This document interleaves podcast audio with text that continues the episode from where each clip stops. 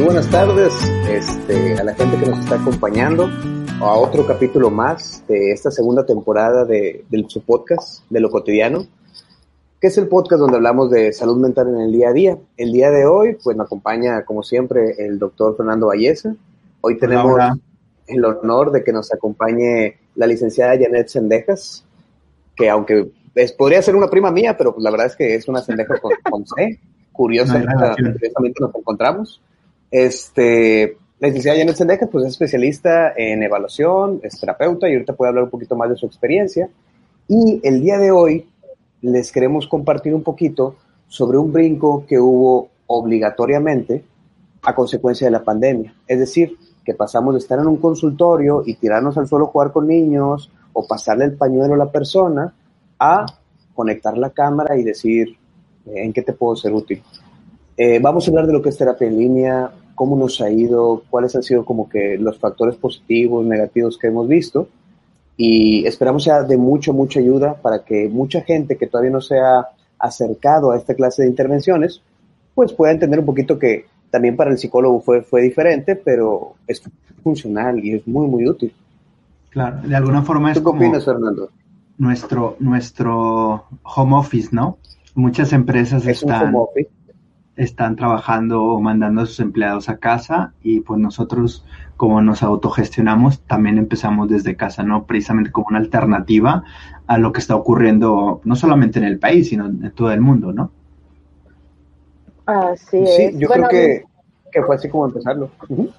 Janet. Sí, este, yo creo que eh, ha sido difícil, sobre todo como yo como terapeuta de niños, el poder instalarlo con ellos, porque eh, cuando lo cuando estábamos en, en vivo o en en sesión presencial, pues está como mucho más fácil la, la, convivencia o la interacción, o sea, podíamos jugar más fácilmente, ¿no? Y ahora eh, online, pues se ha complicado bastante eso, y, y, eso es parte fundamental de la terapia para un niño. Sin embargo, pues se han podido hacer como cosas remediales para poder sopesar esto. Pero sí ha sido difícil también, yo creo que para los terapeutas de niños y adolescentes. Yo, yo, no, yo no sé cómo lo hacen los lo, que están trabajando con niños. Intenté trabajar con un niño y me acuerdo que era de que tráete los juguetes y luego de repente se desaparecía el niño de la pantalla. Uh -huh. Y ya no sí, lo veía no. y ya estaba el celular ahí nada más la pura, la pura imagen.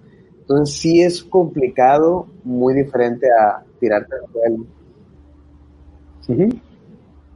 Sí, pues definitivamente hay que tener mucha habilidad, mucho más que en presencial para poder captar la atención del niño toda la sesión. ¿Sí? Aquí estoy. Creo que tenemos escuchan? un poquito de lag. Sí, nos estamos escuchando los tres bien. Eh, yo sí los escucho a los dos. Probablemente sea uno de los problemas que se pueden presentar en terapia en línea, ¿no? Estos cosas ah, de la sí, tecnología. Cierto, sí o de repente que uno no tiene el teléfono perfecto para poder hacer esa clase de llamadas y dice, ah, se muy cortado. Y lo dices tú, ¿qué dijo la señora? ¿O qué dijo? No, les, no les entiendo. O te Pero quedas bueno, congelado. para ti, Fernando, pues, ajá, como si nada. Pero para ti, Fernando, ¿cómo ha sido? Porque, por ejemplo, tú aparte evalúas, o sea, haces evaluaciones pues desde tu enfoque más médico, psiquiátrico. Para Así ti yo creo es. que ha sido completamente diferente como, bueno, pues no sé qué tan diferente. Nosotros como médicos, pues lo ordinario es que tengamos que evaluar al paciente, incluso hacer unas exploraciones físicas o mínimo, mínimo tener un poco de contacto, pero en la especialidad, pues de psiquiatría, evidentemente no haces eso. Incluso estaría mal que hicieras eso, ¿no? El, el, el hecho de, de, de, explorar con el paciente, ¿no? Y de alguna forma, eso facilita el que pueda dar esta intervención. A veces es un poco complicado debido a que eh, tenemos que expedir recetas y eh, algunas recetas de algunos medicamentos son controladas. Y en pocos casos te, es, es, un poco de la complicación. Nos ponemos de acuerdo con el paciente, verlo en cierto lugar o ver, verlo en el consultorio exclusivamente para la receta, pero eh, habitualmente no, no, es uno de, las, de los contras en, en, en, que sucede esto, ¿no?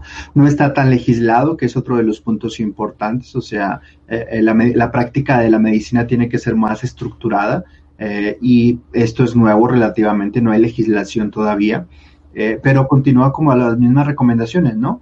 Eh, que la, confidencialidad sea importante, mantener un expediente clínico y pues respetar un poco la, los espacios, ¿no? Bueno, la APA sí había mencionado algunas, ay, perdón, la APA sí había dado unas recomendaciones hace algunos años para la terapia online y tiene que ver con lo que estaba diciendo Fernando. Hay unas pautas para la confidencialidad, el manejo de expediente clínico, el manejo inclusive hasta de la relación terapéutica y de la transferencia. Entonces, tal cual desde lo legal no hay un manejo, sí, este, como tal, pero a lo mejor los compañeros psicólogos estaría bien que revisaran el manual de la APA para y también los estudios que comprueban que pues sí hay un beneficio de este tipo de psicoterapia con esta metodología, porque también ya se ha estudiado en algunos contextos desde hace algunos años. Entonces, estaría interesante. De hecho, yo estuve, estuve buscando artículos que pudieran validar la intervención en línea y hay mucha, hay mucha investigación al respecto. Eh, encontré que hay pues casi siempre cuando uno busca investigaciones encuentra mucho de la terapia cognitivo-conductual. Para la gente que, que no, no, está familiarizada, es como un modelo terapéutico muy, muy fácil de poder medir. O sea, e, e ubica la conducta como tal y como es muy medible, se puede hacer mucha investigación de ese modelo. Entonces me encontré uno que relacionaba 64 estudios de cómo el efecto que tenía la terapia cognitivo-conductual en pacientes depresivos en persona y en línea no cambiaba nada, o sea, tenían los mismos resultados positivos. y empezaba a decir cosas como el conectarse y, cosas que son muy importantes en la clínica, que a final de cuentas las puedes hacer a través de estos medios. Sí, de hecho, ahí con todo tipo de población, por ejemplo, yo me he encontrado con embarazadas, ¿sí? Con embarazadas es, bueno, la, la, población que más manejamos acá nosotros, y pues sí hay bastante aportes y sobre todo ahorita para la pandemia como no puede, bueno, todos en teoría deberíamos estar en, cuarentenados, pues se ha propuesto como una de las estrategias más importantes a nivel de salud física, pero también mental. Entonces están haciendo los case report de cómo les ha ido a las embarazadas, que eso es lo que yo he leído, pero también de, de muchas otras disciplinas de medicina y también de psicología, y pues ha tenido buenos resultados, porque de no tener esto a tener esto, pues obviamente es mucho mejor tener esto. siempre va a ser mejor. Incluso, incluso desde antes, desde antes de esta situación pandémica, eh, cosas en línea ya se hacían, incluso esas llamadas telefónicas de auxilio, por ejemplo, del como 911 de, de psicológico o de terapia de este tipo. Y los primeros auxilios psicológicos y esas cosas y precisamente ya existía algún tipo de este, de este acercamiento. Obviamente lo que ha hecho la pandemia es que esto se extienda más, pero esto que, que mencionan me parece muy importante, que hay cierta relevancia que esto sí funciona, o sea, que no es como sacado de la manga, sino que ahí ah, puede funcionar. Obviamente muchas personas no se van a sentir a gusto, para otros no va a ser lo ideal, pero eh, precisamente uno de los objetivos, yo creo que de todo esto que estamos haciendo nosotros es para protegernos, ¿no? Todos como comunidad, tanto nosotros como nuestros pacientes. sí, yo, yo creo que da, da, una... Es que, por ejemplo, ustedes ya estaban haciendo antes de la pandemia terapia en línea. O sea, para ustedes no fue una novedad. Yo, David, me encuentro en que mucho tiempo me preguntaba, ¿sirve? No, claro que eso no va a servir. Y yo cuestionaba mucho, ¿cómo, ¿cómo te vas a conectar con alguien si no lo estás viendo? Hasta que la pandemia me obligó a, bueno, pues si quieres seguir haciendo esto, esta es la manera y punto. Entonces, yo vi muchas cosas que me llamaban la atención. Yo me acuerdo, mi, mi primer paciente que atendí en línea era nuevo y le dije así que pues yo nunca he hecho esto, así que como es nuevo para ti, es nuevo para mí, jijiji, jajaja, y ya. Entonces, y ya, este, hoy por hoy, pues ya cuando me preguntan pacientes les digo, bueno, mire, hace mucho tiempo la gente entraba a foros o al chat.com y, se conectaba con personas y, hablaban mucho y, creaban empatía. Y si todo eso se podía a través de las letras, pues con mucho gusto te voy a acompañar en lo que está pasando. Y yo creo que sí es muy útil y muy funcional. Sí, sí, sí. Sí, pues, pues eso no, mantiene... cuerdos en la pandemia, el estar como conectados a pesar de la distancia con otras personas, el estarnos viendo y el estarnos escuchando, porque sabrá Dios qué habrá sido de nosotros si esta pandemia nos hubiera tocado cuando no tendríamos estas herramientas. Ah, hubiera sido algo muy curioso. De hecho, yo estaba viendo sobre la historia de la terapia en línea y resulta que desde que existe la educación a distancia, existe la terapia en línea. Antes, en los años 50, uno podía aventarse una universidad, una licenciatura, a través de cartas. Y habían también terapeutas o alguna clase de intervenciones por cartas, de que uno escribía, escribía, escribía y luego un profesional te regresaba una carta. Mm. Y pues bueno, el escribir, o sea, el sacarlo, pues tiene su parte catártica y la catarsis, que es sacarlo, pues tiende a tener sus cosas que ayudan, que, que sanan al menos un poco más. Entonces, tiene mucho tiempo. Hasta ahora que nos empezó a obligar la pandemia de movernos a hacerlo pues más profesionalmente. Yo, yo, creo que una parte importante es como la diferenciación de este tipo de interacción tecnológica o en línea de otro tipo de, interacciones, por ejemplo, lo de las redes sociales, ¿no? Que se, se, hay muchas personas que hablan o chatean o están como en grupos y foros, pero como al ser una situación poco estructurada, da, da muchas, de alguna forma, incluso se, se menciona en algunos libros o algunos textos que al contrario marca cierta desconexión personal.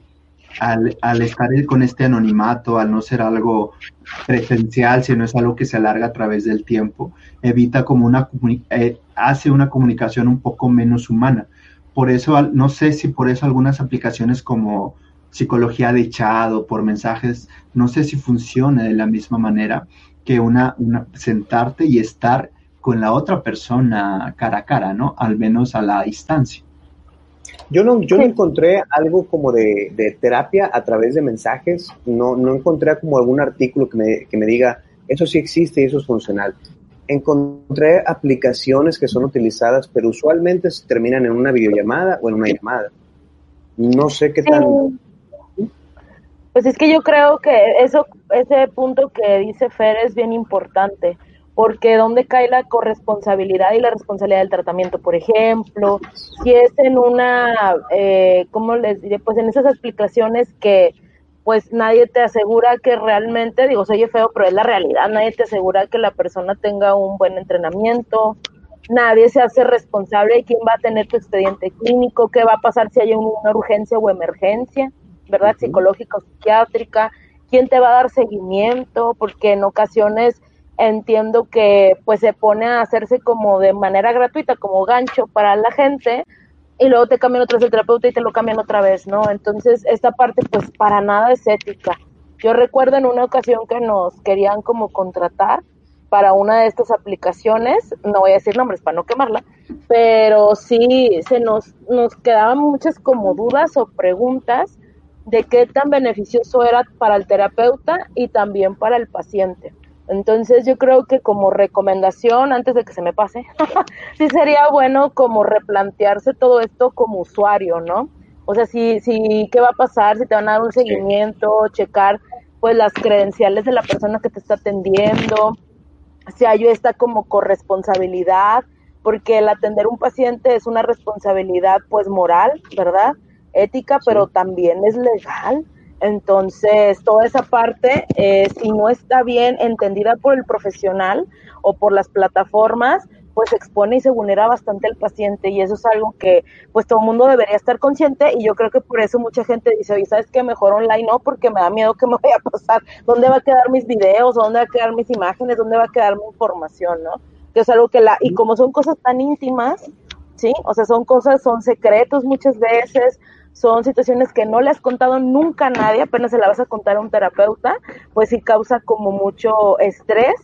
Y de hecho, en psicoterapia online eh, nos ha tocado, bueno, al menos en mi caso, como asegurar mucho al paciente, los que sobre todo los que son como medio suspicaces para no asegurarles mucho cómo va a quedar el manejo de su información. Y eso es algo que también les da bastante paso. Que eso ah, funciona a través del encuadre, así es, que, o sea, al momento que te conectas, pues esto soy, yo soy David, yo hago esto, aquí están mis datos, este, así va a funcionar el proceso. ¿Qué iba a decir, Fernando? Ah, también yo creo que una parte importante es que yo creo que esto que mencionaba Janet es como una extensión de, de, uno de los problemas de la psicoterapia en sí, ¿no? No hay como un órgano regulador que, que, nos dicte cómo se deben de hacer las cosas, ¿no? Y ahora que esto se extienda en línea, eh, cualquier persona con, con, la intención de dar una terapia a lo mejor se podría conectar o ofrecer sus servicios. Y yo creo que tiene que ver con esta parte de que nos, nosotros nos tenemos que regular a nosotros mismos y tratar también de profesionalizar pues esto que estamos haciendo, ¿no? Así es. charla a otra persona, sino tiene un objetivo, eh, un objetivo a lo mejor clínico de tratamiento. Así es. Y que no sea nada más un hola, soy psicólogo y voy a atender. Hay muchas, hay muchas cosas como que lagunas dentro de todo este asunto, porque por ejemplo, uno, uno tiene su forma de trabajar, su entrenamiento, su metodología, y de repente la terapia en línea te abre un panorama vas a atender a alguien en España, vas a atender a alguien en Guatemala, vas a atender a alguien con desde, desde entrada con una cultura diferente y un mundo de cosas muy diferentes. Ustedes, que ya tienen un poco más de, experiencia en lo de terapia en línea, este, ¿cómo, ¿cómo les ha ido en eso? En abordar a, alguien de otro país, en abordar, yo creo que es algo bien diferente. Sí pues es bien padre. Bueno, a mí me gusta mucho porque aprendes también bastante de cómo se vive, por ejemplo, cómo viven los niños, cómo vive la maternidad, cómo se viven las políticas públicas. Hay a veces hasta el idioma, aunque hablemos todos español, a veces tengo que estar como ellos aclarándome de a qué se están refiriendo, ¿no? Porque hay ciertos como regionalismos que pues luego yo me quedo con cara de, bueno, a ver, explícame qué es esto, ¿no? Entonces ya hasta uno también aprende cosas nuevas de cómo es hasta la, la, cultura, la comida, entonces sí, es muy padre, sobre todo cuando se tiene terapia de grupo. Y esa terapia de grupo, que también se puede hacer online, pues también las mismas mamás, bueno, a mí me toca mucho atender mamás o papás, pues es muy padre porque se re, ¿cómo les diré? Pues todos aprenden de otro tipo de formas de solucionar problemas en diferentes lugares, ¿no? Entonces, eso, ah, bueno, al menos a mí me ha traído muy buena experiencia. Claro que sí, tienes toda la razón, o sea, tienes como que que reaprender muchas cosas, sobre todo el idioma, que es una de las barreras que en ocasiones pues nos tardamos un poquito en, a ver, aclárame, sobre todo que me ha tocado pacientes colombianos, nada más porque yo veo programas colombianos, ya más o menos me sé a qué se refiere, pero sí, tienes, tienes, que estar ahí como revisando. Los, los colombianos, los también los ticos o los puertorriqueños, también tienen o hablan muy rápido y entonces tengo que estar ahí como que a ver, a ver, vuelve a explicar. Sí, entonces eso también ayuda bastante a, a como les digo, a, saber o entender otras culturas y sobre todo otros modos de cómo se está viviendo la pandemia. Me he enterado de muchas cosas que, pues, no tanto por las noticias, sino por mis propios pacientes que están por toda Latinoamérica. De tu parte, Fernando, ¿cómo ha sido ese asunto de la aculturación terapéutica? Bueno, yo mi porcentaje de pacientes foráneos, si bien hemos revisado incluso desde antes de la pandemia, no son tantos a lo mejor como los que veían, muchos recurren a ella, eh, quizá por el aspecto médico, ¿no? En, sí, sí, hemos tenido algunas dificultades en otros países, por ejemplo, en Estados Unidos es, un, es muy complejo el hecho de que puedan acceder a servicios de salud, que puedan recibir un, un, tratamiento adecuado. y en otros países también es, es un poco más complejo que de alguna forma aquí ya lo dominamos, ¿no? Y tenemos que adaptarnos a, también a esta, a esta situación o buscar alternativas que puedan favorecer. Eh, pero sí, definitivamente, eh, junto con Yaneda ha sido un descubrimiento y yo creo que esta parte también nos permite acceder o que las, las personas puedan acceder a algún servicio que no está disponible, ya sea por porque no existe o no hay disponibilidad o por los costos, ¿no? Que a veces suelen ser, pues, muy elevados en otros países, como en España o, en Estados Unidos. No sé cómo estén en, España en el asunto de la salud mental y los costos, pero sí me he dado cuenta que en Estados Unidos es como algo muy inaccesible para el día a día. O sea, es como, voy a, voy a tomar un tratamiento y, ay, no, no, no, no, mejor no.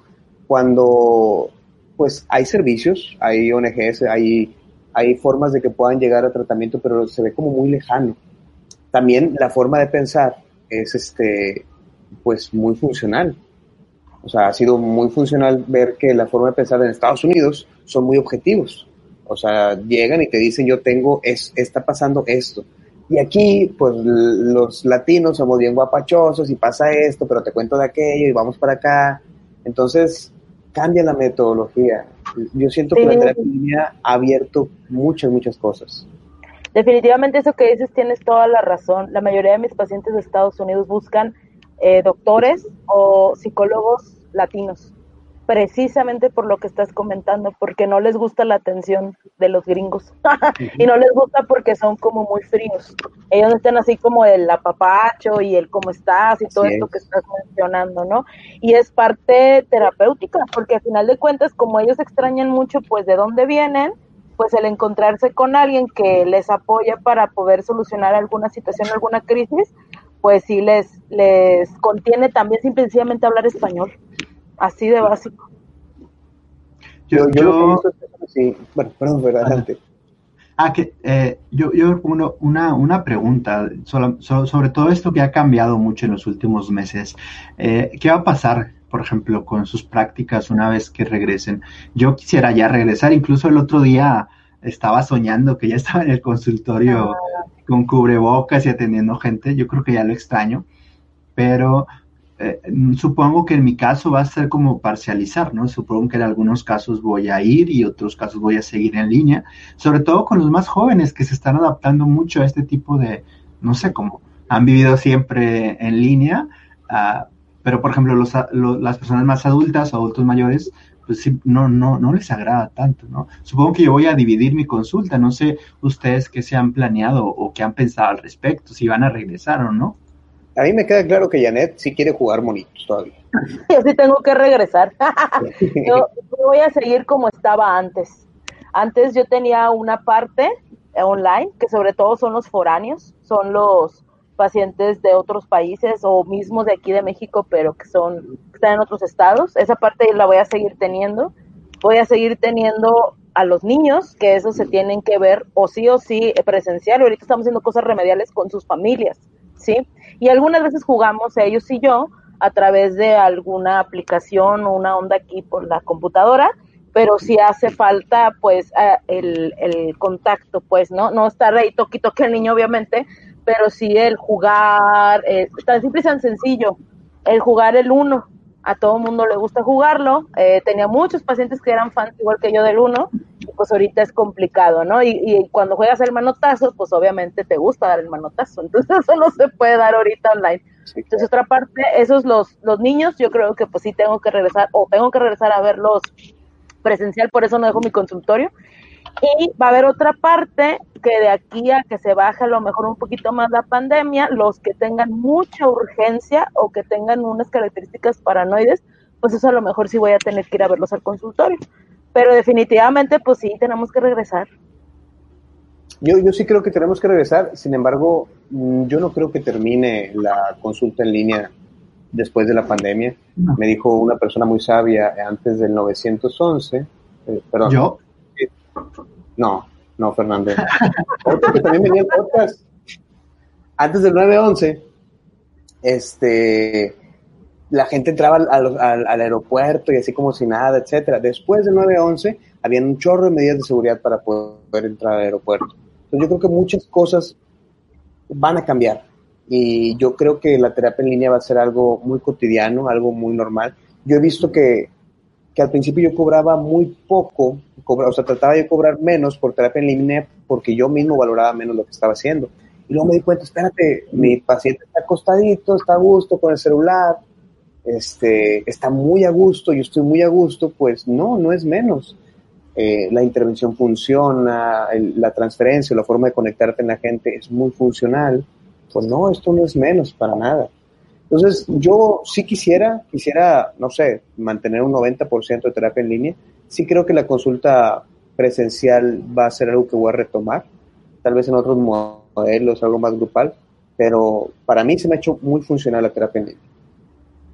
Es muy cómodo también para uno y es muy cómodo para el paciente y pues abre un, para un, un mundo diferente. Antes pues la gente no pensaba que iba a hacer terapia así. Claro. yo sí creo que mucha gente va a regresar a lo presencial, porque necesitamos ese contacto emocional y físico con la gente y porque estamos muchos hartos de estar encerrados. Entonces sí creo que la gente va a salir así como que, ay, mira qué padre, voy al psicólogo, aunque sea como una niña que tuve en pandemia, que me comentaba que ella su paseo era ir a ver al doctor. Entonces le había dicho a su mamá que le dolía su pancita para poder salir al doctor y poder pasear. Entonces, yo sí creo que a lo mejor al menos, sí, exactamente. Entonces, yo sí creo que mínimo, a lo mejor luego, saliendo de la pandemia, mucha, mucha gente va a querer volver de perdido a reencontrarnos, ¿verdad? Y va a estar deseoso de salir. Pero definitivamente la terapia online se va a quedar como una opción más. Una metodología. Exactamente, que va a ser muy viable y que a alguna gente le va a funcionar, ¿verdad? Pero sí creo que muchos van a querer salir a ver a vernos otra vez nuevamente. Antes de cerrar, nada más quisiera hacerles una pregunta a los dos y yo, yo me contesto también. ¿Han agarrado alguna clase de maña, tic o algo diferente en la terapia en, línea?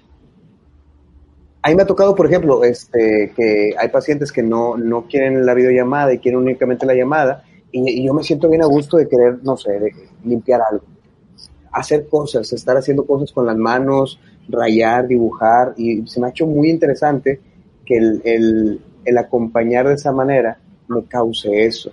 ¿A ustedes han tenido así alguna clase como de TIC o algo? No, no así tal cual, no, que yo recuerde.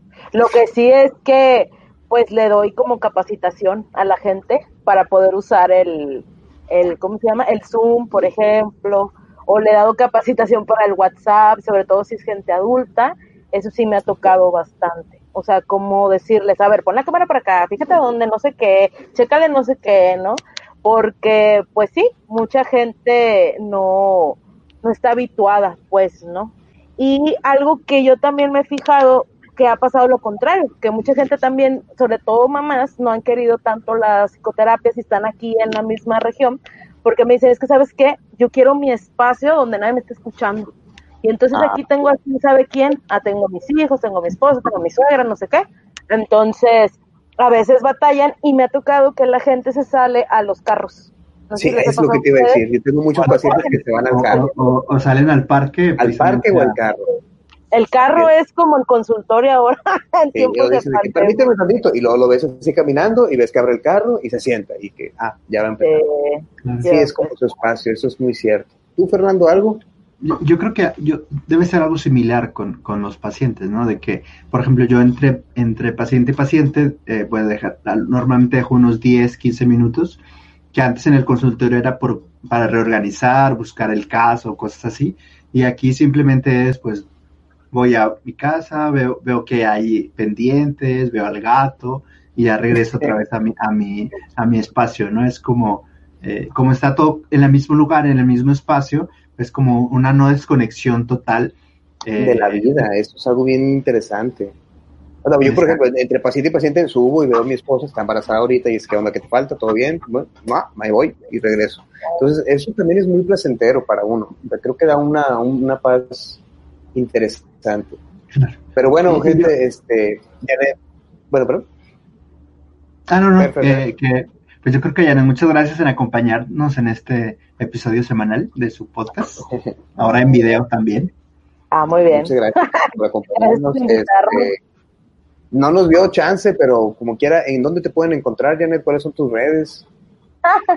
Pues me pueden encontrar ahí con ustedes en Consique, me pueden encontrar en, el Instituto de Salud Mental desde el embarazo, en, que es ISAME, eh, en, en Facebook estamos como Salud Mental desde el embarazo, ahí me pueden ver. Ok, perfecto. Este, bueno, pues nosotros nos pueden encontrar por Consique, que es parte de esta, de esta, pues de este podcast que estamos haciendo. A su servidor lo pueden encontrar a través de Servidac, Ser Vida AC. Entonces, les agradecemos mucho que nos hayan encontrado. Síganos en las páginas. Fernando, pues lo pueden encontrar en Dolly Pérdida. Y en SAME. También y en SAME también. Y muchas gracias por acompañarnos en este podcast. Hemos visto que ha tenido muy buena respuesta últimamente. y pues bueno, cerramos. Muchas gracias. Hasta luego. Bye bye. Gracias a todos.